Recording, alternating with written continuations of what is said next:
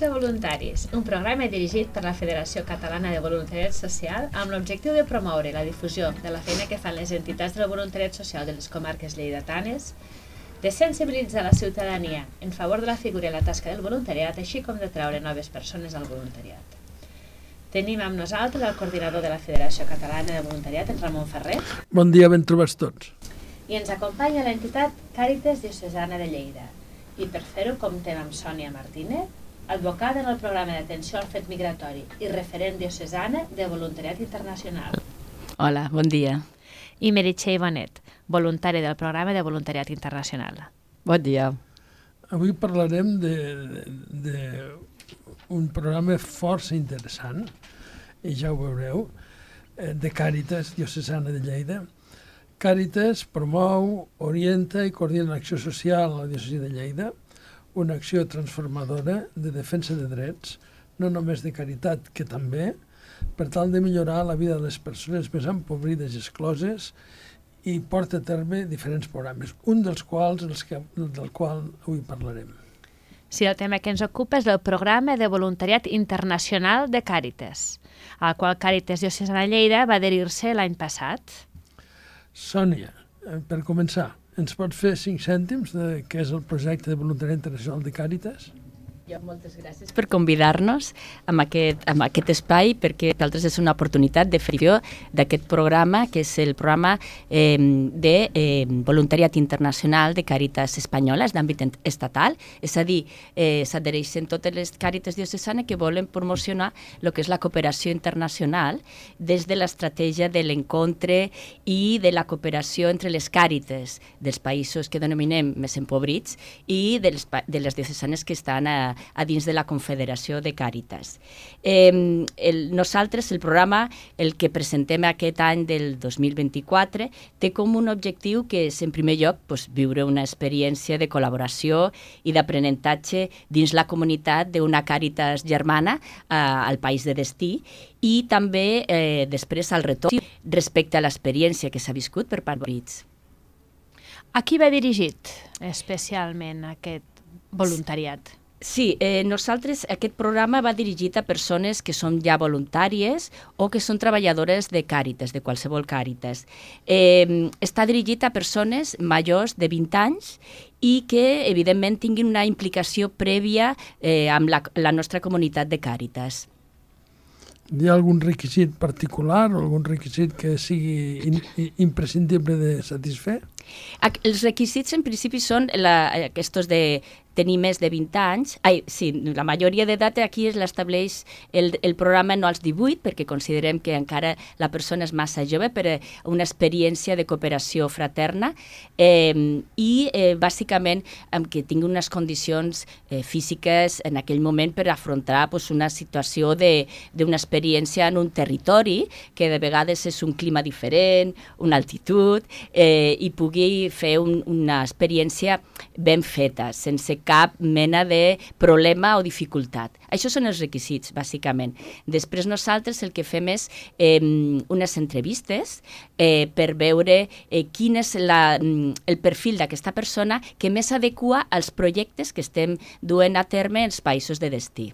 I quins projectes oferiu ara actualment? Quins destins, quins projectes? Sí, els destins que tenim ara, eh, que hem ofert eh, aquest any 2024, eh, són Perú, Bolívia, el Marroc i Filipines eh, tenim diferents eh, modalitats, una de les quals és de la de corta estància que diem, que va dur a tres mesos, eh, i també tenim una, una modalitat que és de llarga durada. Aquesta és a partir de sis mesos cap als nou, nou mesos o fins i tot pot anar fins a un any.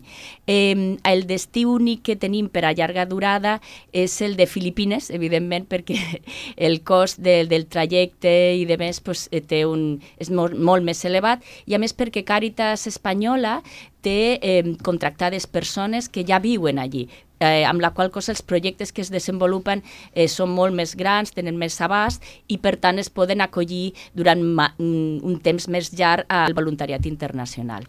I quines són les fases del programa? O sigui, comences amb una entrevista aquí a la persona, mm. decidir Sí, eh, nos, el procés consta bàsicament de tres fases. Una fase prèvia, eh, nosaltres hem de conèixer la persona, hem de conèixer les seves habilitats, les seves dificultats, per, per tant fem una, una entrevista prèvia i una vegada eh, eh, aquesta persona entra dins el programa i accepta les condicions, fem una, una primera part prèvia que és la formació. La formació és molt important. La formació és una formació de la realitat dels països de destí, eh, dels projectes projectes que tenim en marxa amb les càritas de, de destí i també eh, altres, altres temes com poden ser la seguretat, eh, les dificultats eh, i, i les qüestions més del dia a dia. De la, perquè nosaltres la intenció és eh, poder eh, fer enviament de persones voluntàries en equips, perquè, no, perquè d'alguna manera es sentin acompanyades.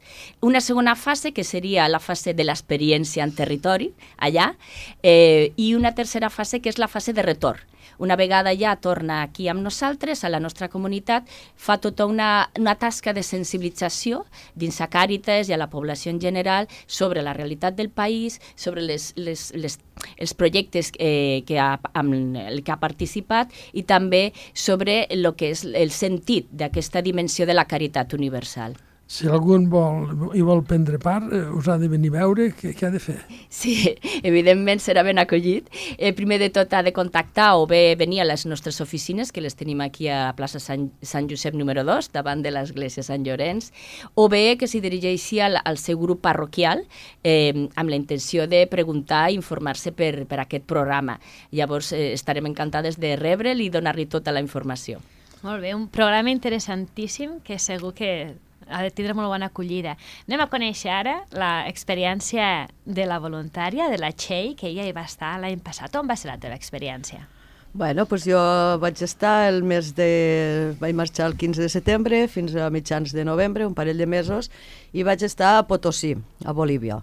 Vale? Potosí és una ciutat que està en un altiplà, 4.000 i pico metres d'alçada, això va suposar pues, anar uns dies abans per aclimatar-nos a l'alçada, vam estar a Sucre, que és 3.000, vam estar tres dies o així per no anar de cop a 4.000 i pico, perquè la nostra salut no, no se'n ressentís. El cos necessita una adaptació. Tot i així, l'alçada també feia de les seves, eh? perquè era un cansament, una, una, com un ofec continu, això hi era i va estar tots els mesos. Però bé, llavors la ciutat aquesta doncs, és una ciutat que viu molt de la mineria, mm, hi ha molta pobresa, hi ha molta delinqüència, hi ha molta maltracte, però bueno, eh, hi ha gent molt bona i es fa molt bona feina amb la Càritas de Potosí, vam fer molt bona feina. En què va consistir concretament la vostra tasca? Pues la nostra tasca era més que res d'acompanyament. Nosaltres, pues, la, la, diguéssim, el, el, el que és els projectes ja, ja estan estipulats per ells i ja estan ells treballant amb ells, porten molts anys treballant i vaja. I llavors nosaltres el que consistia era de fer acompanyament molt amb nens, allí tenien, tenien els nats, que són nens adolescents treballadors, que els acollien a, com a, només de dia, de nit anaven a les seves cases, i de dia, pues, pels matins, eh, ells van a col·legi, per la migdia allí no hi ha menjador al col·legi, llavors moltes ocasions no tenen menjar a casa, allí se'ls donava dinar, i després a la tarda pues, anaven a treballar o al a l'inrevés, perquè la majoria de nens allí treballen a partir dels 10 anys. I és d'una forma il·legal, perquè no, no, és, no està permès, però ells demanen i s'han associat i fan reivindicacions i tenen els seus sindicats per a que això se'ls aprovi perquè és la seva manera de poder tirar endavant, de poder pagar-se uns estudis perquè les famílies no, ni els governs, ningú els pot ajudar. I llavors s'ho busquen ells mateixos i la veritat és que una vegada estàs allí veus que estan molt ben organitzats i el que volen és que ja que fan un treball que seria infantil, pues que no estigui explotat, vale? com en d'altres països que realment sí ho estan, pues que, pues que estiguin ben remunerats i que no se n'aprofitin en, en cap dels casos. Vale? I és una mica això. També fem acompanyament amb els pares i les mares d'aquests nens, pues amb xerrades, una mica d'educació i, bueno, i més que res era això, el que jo m'hi trobava realment sembla, és excrucidor, no?, sentir treball infantil... Sí. A, a, a, a partir dels 10 anys. a una partir mica dels de- 10 anys sembla que sigui previ al, al començament de la revolució industrial al, al segle XVIII, no? Gairebé. La veritat és que fa una mica de, de mal d'oïda perquè jo quan vaig, va, me van oferir el projecte aquest, o sigui, la, el, el destí, pues pensava que seria molt dur enfrontar-me amb una situació així i quan estàs allí ho vius diferent. És una altra manera de veure les coses, d'educar-se i els nens ho viuen com una cosa, com, una, com un dret que tenen ells. Ells fan els seus jocs igualment i, i les, les tasques com a joves, però també tenen el seu espai de treball i, i quan ets allí ho entens. No, i, un, I si realment aquesta, és aquesta realitat, el millor és que estigui regulat, està clar. Exacte, drets. exacte. I, i un, cop, un cop has tornat, clar, tota aquesta experiència tan colpidora i tan enriquidora a la vegada, eh, la feina de sensibilització, de difusió segueix, no? M'imagino. Sí, sí, sí, sí. Ja, doncs, bueno, hem anat fent escrits, els bolletins que surten eh, trimestralment a Càritas, han fet alguna xerrada també dins de, la, de, de Càritas mateix pels voluntaris que tenim ara actualment, per a que es vagi fent difusió, i bueno, doncs ara avui mateix aquí a, a la ràdio.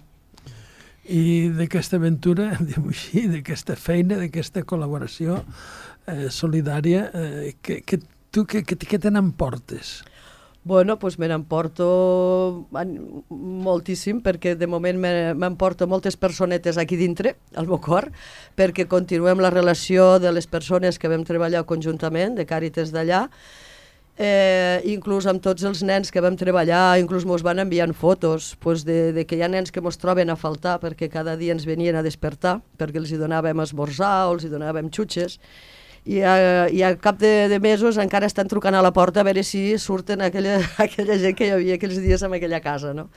I llavors pues, també això te dona una satisfacció de que realment ens vam sentir molt estimats, molt acompanyats i, i, bueno, i, la, i el creixement personal de, com, a, com a jo mateixa. Què no? li diries a una persona que vol formar part d'un Bueno, projecte de voluntariat internacional? de realment si una persona té ganes de fer un voluntariat, que eh, aquest tipus de voluntariat de Càritas, eh, que no s'ho pensi dos vegades, perquè jo he mirat d'altres entitats en d'altres moments i sempre m'havia m'havia tirat endarrere. Aquí m'he vist molt, eh, molt protegida, molt acompanyada, molt a tot moment, vull dir, un equip a darrere, tant a, des d'Espanya com des d'allí, eh? perquè allí ens van tractar com si fóssim de la família, mos portaven a les seves cases amb coses molt íntimes, amb molt, molt, mos van acollir superbé i després el, el respatllament que teníem aquí, tant des de Madrid, des de Sevilla, des de Lleida, que Sevilla teníem, bueno, jo vaig anar amb un, amb un company de Sevilla, llavors teníem els tres